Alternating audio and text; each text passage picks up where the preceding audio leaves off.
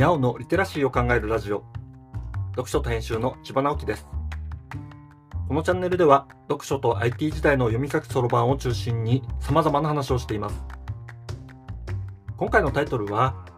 スマホしか使ったことがない人は IT の仕事に就くにはまずパソコンの勉強が必要。というものです。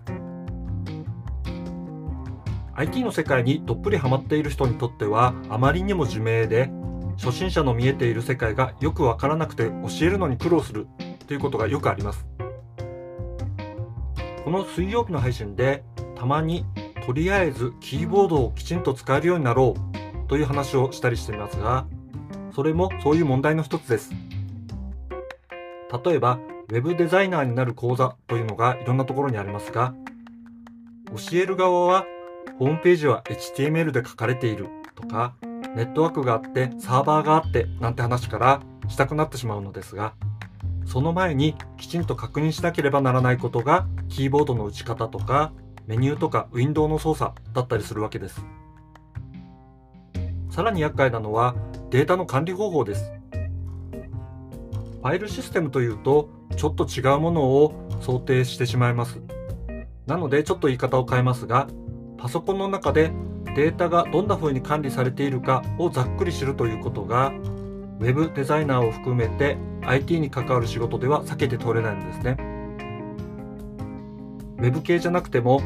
Microsoft Office で Excel を使うというケースでも同様です。パソコンを使っているならそんなことを知っているだろうと思うのはまあ勘違いなんですね。最近のパソコンではデータを置く場所をアプリケーションまたはアプリケーションスイートごとに固定する方向がトレンドになっています。OS レベルでも決まった場所を使うように誘導してますよね。Windows ではダウンロードとかドキュメントピクチャなんてフォルダがそういう決まった場所になっています。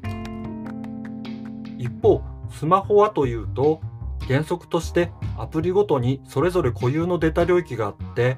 そこだけをアクセスするというのが建前になっています。セキュリティ的なデータ保護の観点から OS レベルでそういうアクセス制御を行っているわけですね。建前なんて言葉を使ったのはそもそもパソコンの世界で育ったというかパソコン側の世界をよく知っている人にはそれと違う世界観があって広い世界をあえて見せないようにしているだけだという認識があるからです。スマホもパソコンも基本は同じという考え方があるわけですね。でも制限された世界だけで育った人にとってはその外側の広い世界のことは想像できないのです。A というアプリと B というアプリが使うデータは全く違うもので A が B のデータを見るのはとても特別なものだという世界観です。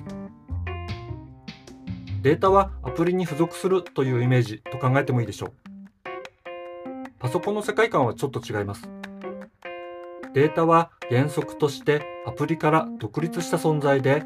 パソコン内のファイルは平等に使うことができるという考え方です。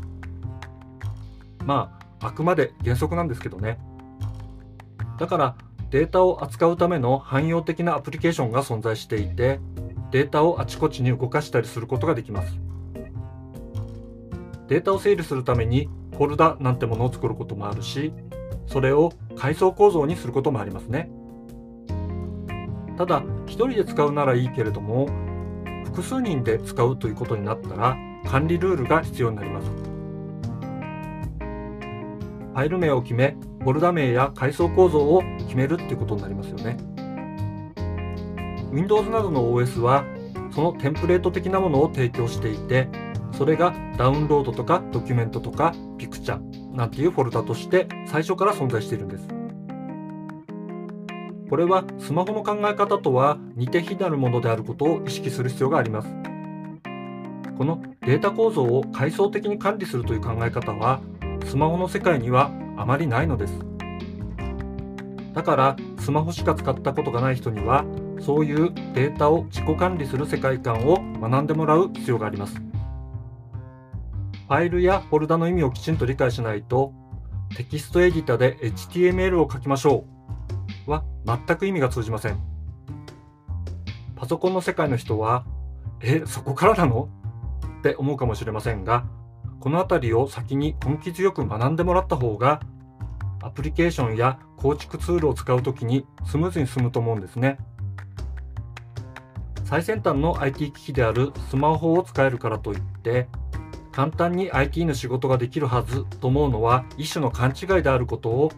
教える側に回った時には肝に銘じましょう。技術が進化しているので自分が初心者だった頃とは違うかもと思ってしまいますが案外基本は変わっていないものなんですよね。読書と編集では IT を特別なものではなく常識的なリテラシーとして広める活動をしています。IT リテラシーの基礎を学べるオンライン講座をやっています。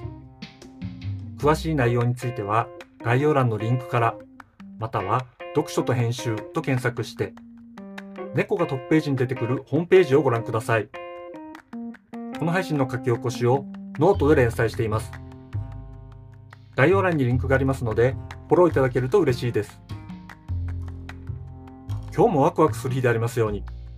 千葉直樹でした。ではまた。